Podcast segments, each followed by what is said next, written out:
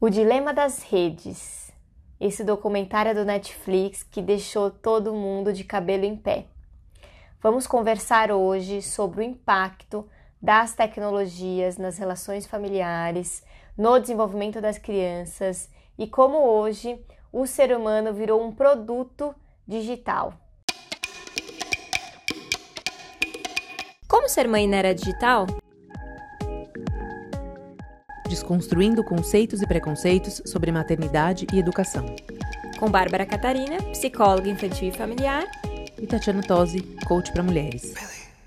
Eu tenho um recado super importante. Se você gosta do nosso projeto e quer que a gente continue realizando esse podcast, trazendo esse conteúdo, apoie nosso projeto no Catarse por apenas R$ reais. A partir de R$ reais por mês você consegue nos ajudar e muito para que a gente possa continuar desenvolvendo esse, tra esse trabalho, esse projeto.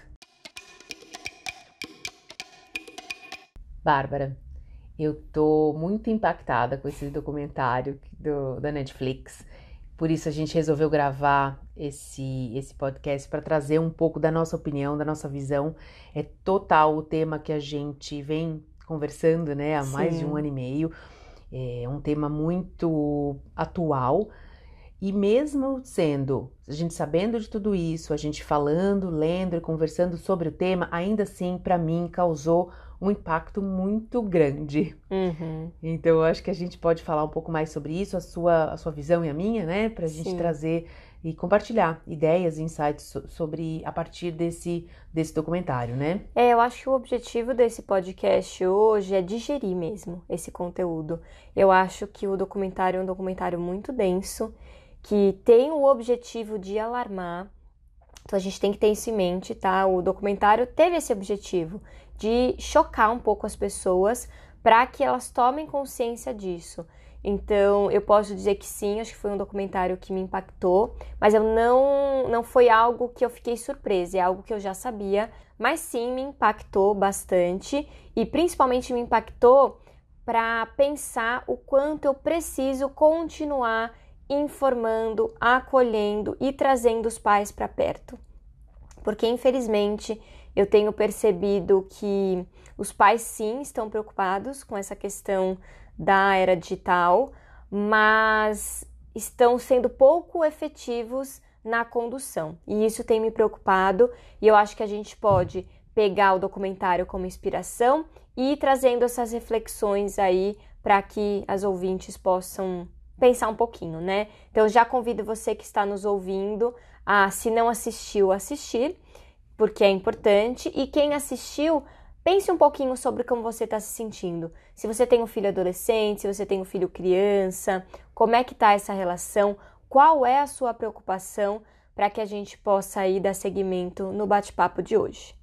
Foram tantos momentos que me deixaram impactados assim ao longo do, do documentário, mas eu acho que para a gente organizar né, um pouco esses os pensamentos, que, que a mim, como mãe, me afligiu, né? O que que, por que que me impactou tanto?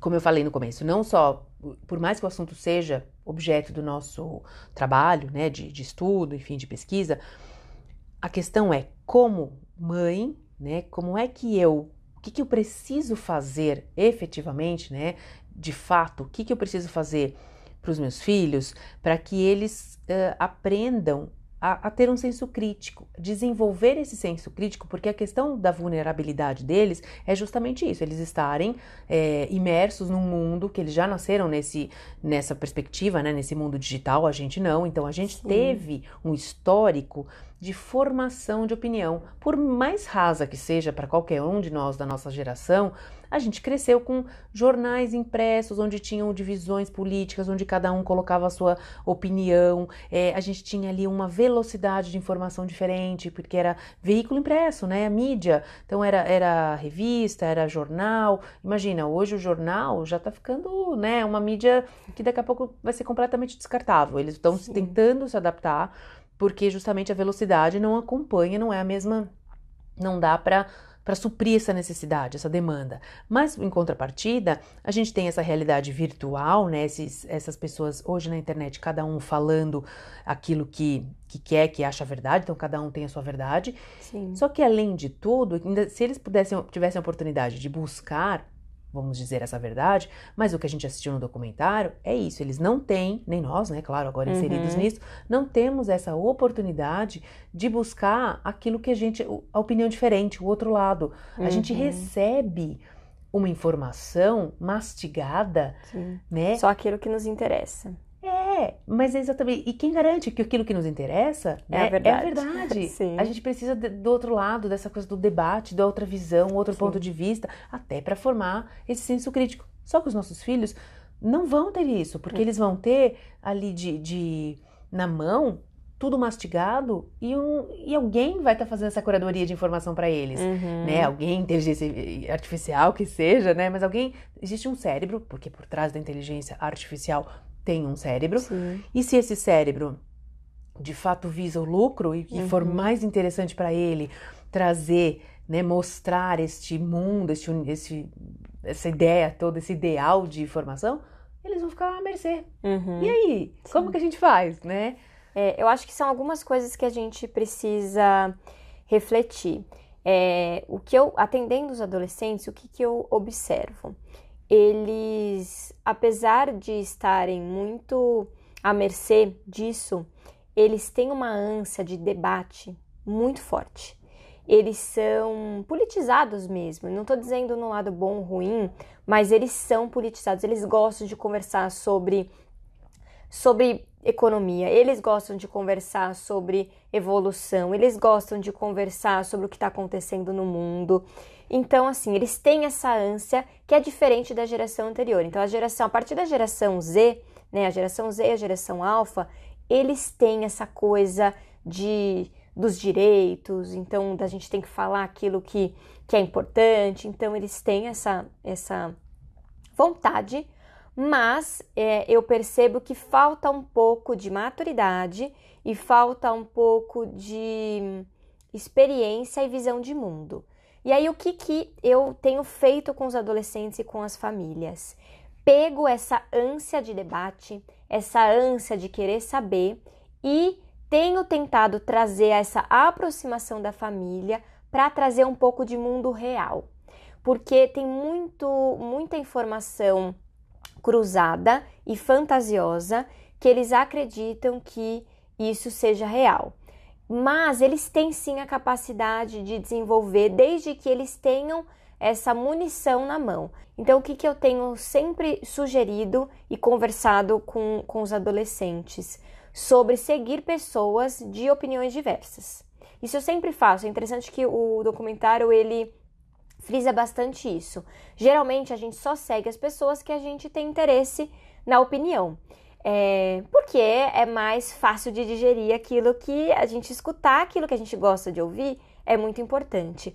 Mas como os algoritmos, que é a grande linguagem digital hoje, ela vai filtrar aquilo que é importante para a gente, se a gente não deliberadamente segue e capta informações divergentes, por mais que a gente não goste daquela opinião, a gente precisa ter esse contato divergente. Então eu coloco esse desafio para os adolescentes. Eu vou dizer que eles não gostam, eles ficam incomodados, mas faz parte até da terapia da gente debater uma visão inversa. Tem um exercício que eu faço muito com eles, é, eles têm uma opinião muito fechada sobre um assunto, e aí eu desafio eles a defender o lado oposto. Falo assim, então tudo bem, então é, você já tem essa opinião formada sobre isso, mas o seu desafio é defender o lado oposto. E é muito interessante porque no começo eles ficam desconfortáveis, mas eles conseguem trazer justificativas e opiniões para defender o lado oposto. E aí eles começam a perceber que sempre tem os dois lados da moeda e que a gente precisa desenvolver. Então, eu entendo a preocupação dos pais, mas quando a gente está de perto, dialogando, conversando, puxando essa informação, é impressionante a capacidade que eles têm e é mais avançada do que a geração anterior. Então, a Y, é, a X é mais avançada essa capacidade de absorver informação e o que fazer com ela, mas precisa de direcionamento. Perfeito. Acho que a gente, quase em todos os episódios, a gente roda, roda e sempre cai no mesmo lugar. Exato. É impressionante isso, como a gente cai no lugar do diálogo, da conversa, da comunicação. O que vem claramente demonstra que é, se tudo bem que a gente não está é, polarizando, né? Como é o Uhum. que tudo está acontecendo, mas se a gente olhar a tecnologia, independente com olhos bons ou ruins, se é bom ou não é, se traz né, avanço, se não traz, se prejudica ou ajuda, independente disso, eu acho que o antídoto para qualquer medo relacionado à tecnologia é o fator humano. É o Uhum. olhar justamente de alguém que pensa, é, que quer debater, como você falou, que quer discutir, que Sim. quer conversar. Então, o humano, né, o humanizar a tecnologia é fundamental em todos os processos, seja para quem cria como para quem consome. Acho que principalmente para quem consome, justamente que é o nosso objeto hoje aqui de discussão, que é o Sim. senso crítico. Então, o fator humano é que de fato vai trazer um pouco mais de, é, de clareza né, e direcionamento, porque uma vez que a gente conhece os dois lados, aí você consegue ter, né, optar por caminhos mais seguros e a gente ajudá-los a, a, a trilhar essa linha de pensamento, né? Como desenvolver esse, esse senso. É, e isso a gente precisa estar bem presente. Apesar das máquinas serem extremamente inteligentes, extremamente, têm uma capacidade alta de processamento, conseguir fazer coisas que humanos não fazem com agilidade que humanos não conseguem fazer, a máquina, ela não tem essa capacidade de sentir, essa capacidade de perceber o mundo e o ambiente por outras óticas. Então a gente nunca pode esquecer que o ser humano, ele, por algum motivo, ele tem uma diferenciação dos outros animais. Então vamos pensar, os, os outros animais, como cachorro, gatinhos e outros animais, eles são inteligentes. Eles também têm uma inteligência. Você vai ensinar uma coisa, eles aprendem, eles são espertos. Quem tem cachorrinho, gatinho aí sabe que se você faz alguma coisa, eles emburram, eles fazem banho, eles fazem birra, mas eles não têm consciência de si. Isso é uma informação importante que eu quero trazer é, para todo mundo aqui.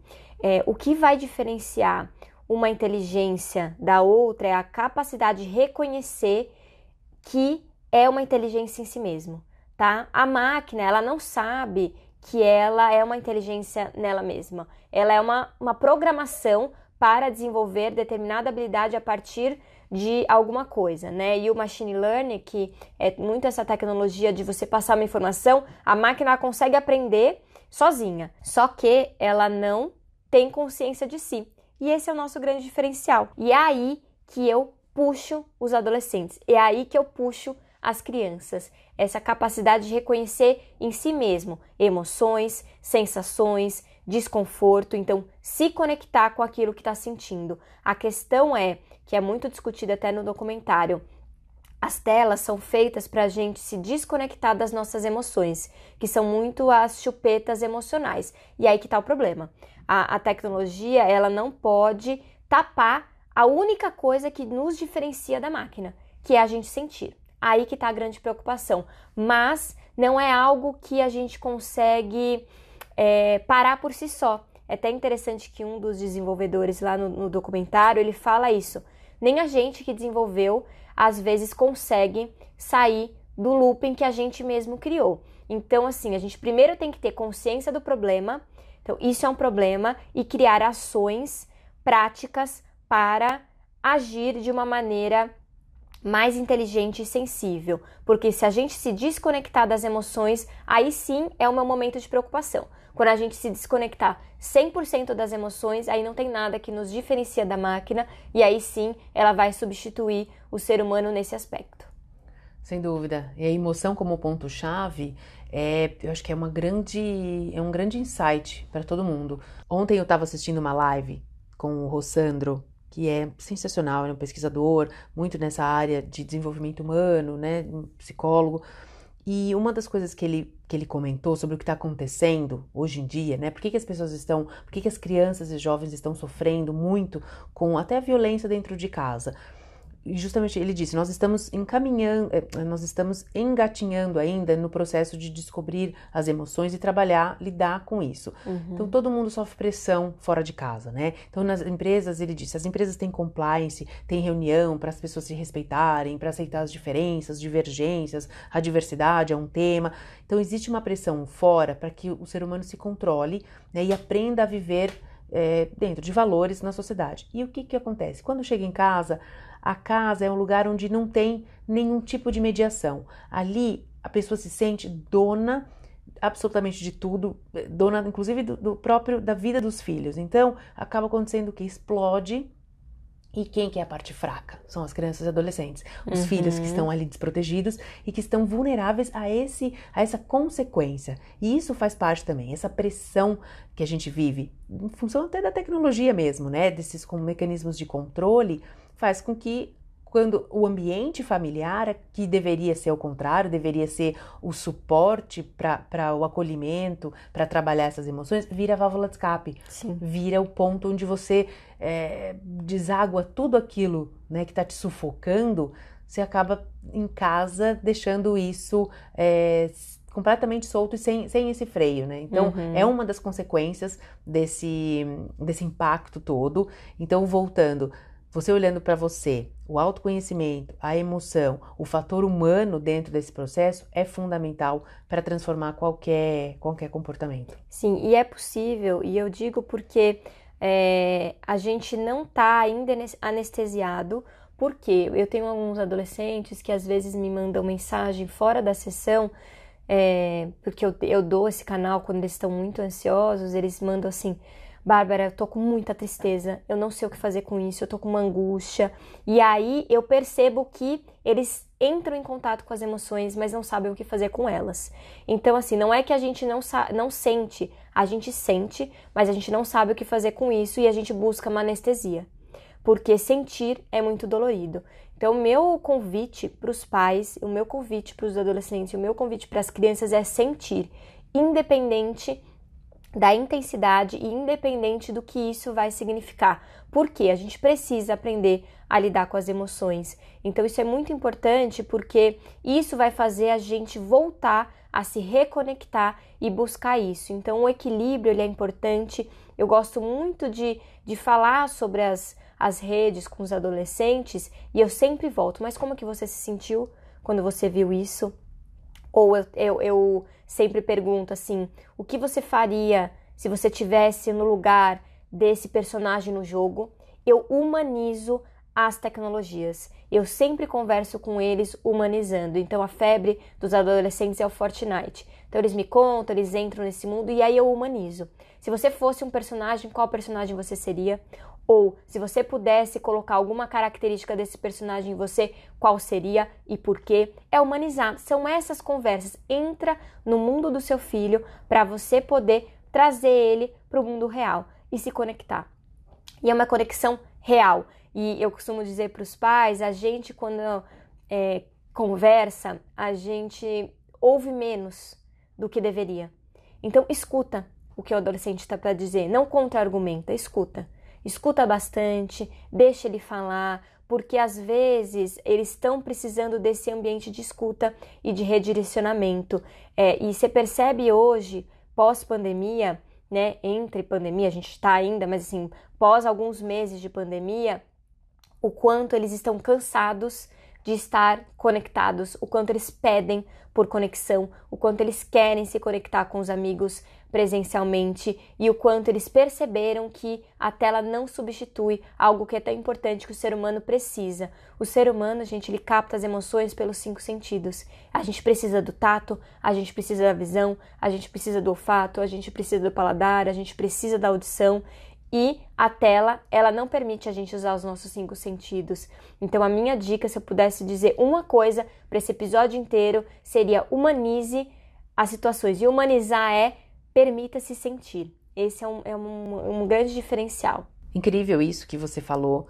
E se eu pudesse também deixar uma mensagem, você falou uma coisa que que às vezes a gente entra no piloto automático, a questão da escuta, que eu queria deixar aqui um, também uma, um, um ponto aí para reflexão.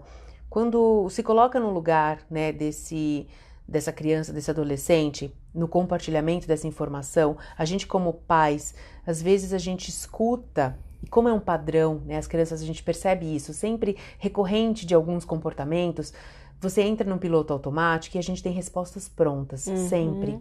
E quantas vezes uh, nós, né, como, como mãe, como pai, quantas vezes nós, como seres humanos, queremos uma, compartilhar um sentimento e a gente não quer ouvir aquela mesma resposta de sempre. A gente já sabe o caminho que vai vir. E aí a gente desiste de falar. E é por isso que a gente se volta para si e se fecha. Então eu queria realmente deixar aqui uma, uma pulguinha atrás da orelha sobre como você está escutando o seu filho, né? Se é que está escutando, porque às vezes a gente acha que está escutando, mas não está escutando. Tá assim ali só no superficial. Então, essa coisa, o que está sentindo, essa pergunta, né? O que, que você está sentindo, como você se sentiu, é para ouvir, deixa a pessoa falar, né? Antes de julgar, antes de querer colocar e dar uma solução ou um caminho. Uhum. Porque o, a solução não, que, que a gente quer dar, às vezes não é a melhor solução e a pessoa não quer uma solução. A pessoa simplesmente quer falar e o mais importante é ela chegar numa solução por ela mesma. Uhum. Então, é, é, essa questão da escuta é outra dica que eu deixo, que é uma dica valiosa, dá trabalho, dá. Porque é, é, um momento de virar a chave, é um momento de sair da zona de conforto. Falar, pera um pouquinho, vou sair desse, minha, desse meu padrão e vou entender, se perguntar antes, como é que eu estou escutando? Como é que eu gostaria de ser escutada? Eu preciso dar minha opinião? Às vezes não. É só uma pergunta de volta. Mas como que você pode fazer? Né? O que, que você pode fazer para melhorar? Ou então até voltar, o que, que eu posso fazer para te ajudar? Exato, né? Porque... exato. É ter uma escuta aberta.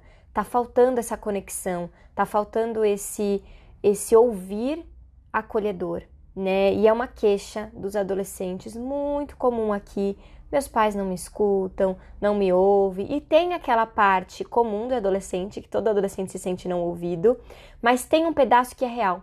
E aí, por a gente colocar o adolescente na caixinha do aborrecente reclamão, a gente não presta atenção que eles estão fazendo um pedido de ajuda. Né? E as crianças também, mas de outra forma, mas pontuando o adolescente. E aí eu quero só reforçar um ponto do documentário que a gente ainda não tocou, que é a questão da aprovação social e a questão da autoestima.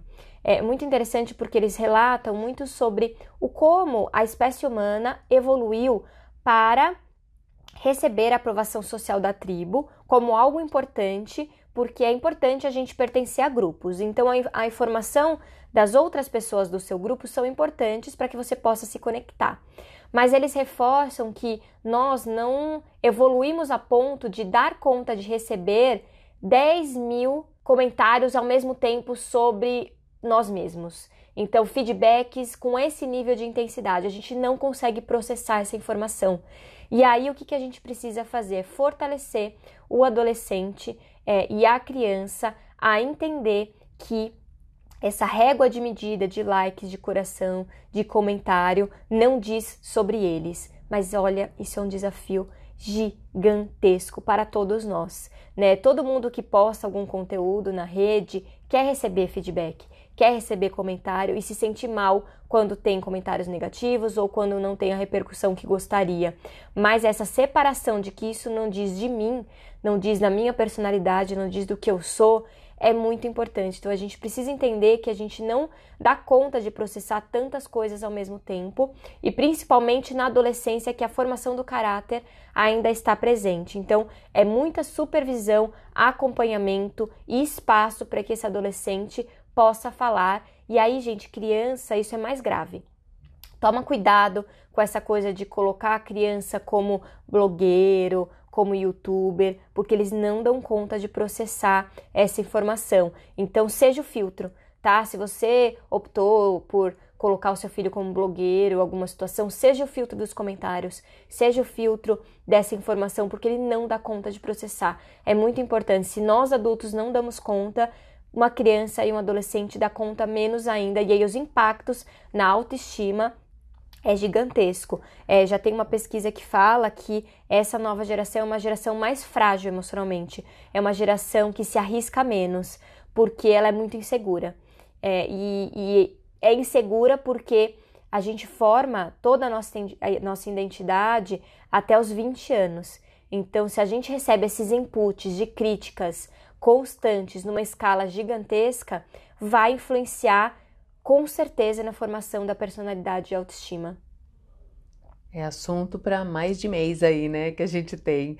Exato. É, é, acho que a gente precisa parar um pouquinho para ver o que está acontecendo ao redor, né, dentro disso, de tudo isso e como que isso tem impactado no dia a dia dentro de casa, né? Porque Uhum. construir é, essa relação passo a passo, né? Caminhando junto com, com os filhos, com a família, que isso é o mais, esse núcleo nunca pode ser esquecido, né? O quanto nasce dentro da família todo, todos esses valores. Então é, é, é isso, é acompanhar, é estar junto, é estar próximo, a presença é fundamental, a presença com, com conexão, né? E amor, que o mais importante é isso, não se deixar levar pelo pânico, porque é assustador mesmo, né? Como a gente falou no começo, tudo é feito também para chocar, para despertar, mas vamos usar isso como um, um impulso para a mudança, para a mudança positiva, para trazer. Sempre dá tempo de, de você corrigir alguma situação. Se não está conseguindo, pede ajuda. É, hoje tem tantas redes de apoio é, de profissionais especializados Sim. no assunto. A gente não precisa fazer nada sozinho. A gente pode buscar essa ajuda e compartilhar os sentimentos, aquilo que está angustiando, justamente para mudar. Né? A mudança ela sempre, sempre é tempo de mudar. A Sim. gente não pode se colocar a cabeça né, embaixo do, do- dentro de um buraco e falar, ai, ó, vida ou azar. É. Sempre tem que olhar para cima e saber que existe sempre uma solução, uma luz no fim do túnel. E proibição não é o caminho, tá, gente? Vamos pensar sobre isso, porque a gente fica com medo, fala, então acabou, não vai ter mais celular, não vai ter nada. Só que é como os adolescentes hoje se conectam, é como as crianças hoje também consomem conteúdos. Proibição não é o caminho, mas sim é moderação, é dissolver todos esses conteúdos, é limite, é ponderar o uso e a gente tentar trazer o equilíbrio. Então, as dicas que eles dão é até interessante porque eu não tenho há mais de dois anos é, notificação no meu celular. E eu já tinha tirado, meu, meu marido ele trabalha com tecnologia, ele já tinha me orientado a isso. E quando eles trouxeram, eu me lembrei, falei, nossa, eu não tenho notificação no meu celular. E mudou tudo. Tudo, mudou a minha vida. Porque eu entro na hora que eu preciso, aqui a notificação gera ansiedade, então é uma coisa, uma dica super importante, e eu não uso o celular na cama mais. Isso mudou a minha qualidade de sono, a minha relação. Não é a primeira coisa mais que eu faço do meu dia ou a última coisa que eu faço da minha noite. Então, assim, são pequenas ações que a gente pode fazer, mas que demanda muito esforço e demanda empenho. Se demanda esforço e empenho dos adultos, dos adolescentes, isso é ainda mais. Então, precisa ter uma ação mais ativa e a gente precisa refletir sobre isso. Então, gente, na verdade, esse era um bate-papo para trazer reflexão, para trazer algumas ideias. É, se você ficou com alguma dúvida, se você quiser trazer algum comentário, alguma sugestão, lembre-se que o nosso canal é aberto. Vamos continuar conversando para que a gente possa se conectar e se conectar de uma maneira próxima, que é o objetivo da Escola da Mãe Moderna, é o como ser mãe na era digital, é como a gente pode se conectar de uma maneira saudável. Assistam e mandem pra gente os comentários. A gente quer ouvir o que, que vocês acharam, a opinião, quais, quais foram os destaques que vocês acharam mais significativos. Conecte-se com a gente nas redes sociais, arroba Escola da Mãe Moderna. Mandem dúvidas, sugestões, é, críticas, comentários. A gente quer trocar, a gente quer ouvir vocês. Ah, lembra, no na nossa bio tem o link para o nosso projeto, o, o nosso projeto do Catarse. Apoie a gente para a gente continuar desenvolvendo isso. catarse.me barra Escola da Mãe Moderna. Até o próximo episódio.